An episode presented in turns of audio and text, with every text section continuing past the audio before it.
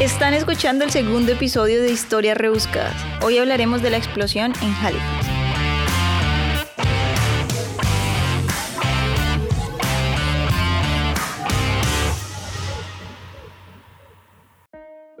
Bienvenidos a este nuevo episodio. Hoy les voy a contar sobre un evento que marcó la historia de Canadá un 6 de diciembre de 1917. Espero contarles hechos y datos muy interesantes, pero con todo el respeto del mundo, ya que fue una tragedia que dejó muchos heridos y muchas muertes. Vamos primero a darle un poco de contexto a la cosa. Nos encontramos durante la Primera Guerra Mundial, ¿cierto? Y Halifax, al ser una ciudad portuaria, estaba bastante ocupada. De hecho, fue una época donde hubo mucho movimiento económico para este lugar. Ahora vamos a utilizar nuestras habilidades imaginativas, así con todo el esfuerzo del mundo, para visualizar nuestro escenario. Entonces, Halifax es una península de Nueva Escocia, de Canadá, ubicada en el Atlántico. Al frente tiene otra ciudad llamada Dartmouth, pero están divididas por un canal.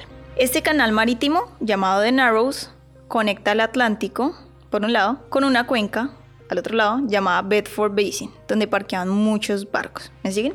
En la cuenca de Bedford Basin se encontraba un barco llamado el Imo, se hace nuestro primer barco protagonista. El barco era de Bélgica y se encargaba como tal de llevar medicinas y suplementos a los civiles afectados por la guerra.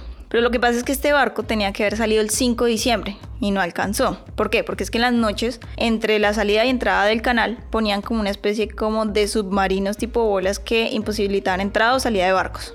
Y pues los de Limo iban con mucho afán el 6 de diciembre. En el lado contrario, o sea, en el Atlántico, también estaba frenado el Mont Blanc, que era un barco francés que venía de Nueva York, cargado de mm, explosivos, pero hasta más no poder. Se les va a decir que tenía 1.600.000 kilogramos de wet petric acid. No sé si así se pronuncia, espero que sí. 344.000 kilogramos de dry petric acid. 227.000 kilogramos de TNT. 56.000 kilogramos de gun cotton y 223 mil kilogramos de benzol que es muy flamable. Volvemos al Limo, ¿cierto? Al otro barco que estaba al otro lado. Pues este iba toda miércoles y ya que venía una embarcación pequeña americana, pues este mantuvo que coger el canal de manera muy abierta, haciéndolo situar en el lado contrario de donde debería estar. Pues imagínense que el Mont Blanc, el barco con mucho, mucho, muchos explosivos, estaba ya en su carril. Él se iba por el carril que era, pero pues el otro, como se abrió mucho, quedó en el carril contrario. Bueno, vamos a pensar otra cosa. Las comunicaciones de antes pues eran muy pelles, o sea, eran muy malas. Y solo había un sistema de comunicación entre barcos, que eran bocinazos. El Mont Blanc tocó la bocina una vez para alertar al IMO que iba en el lado incorrecto. Pero el IMO contestó con la bocina dos veces diciendo como pues suerte yo no me voy a mover de acá. Bueno, hagamos un paréntesis. Los barcos normalmente alertaban a la gente y otros barcos con una bandera roja en caso de tener carga explosiva. O sea, si el, barco tenía carga, o sea, cargamento explosivo, ellos tenían que portar una bandera roja. Pero pues este momento es época de guerra y no sabían si allí habían espías alemanes.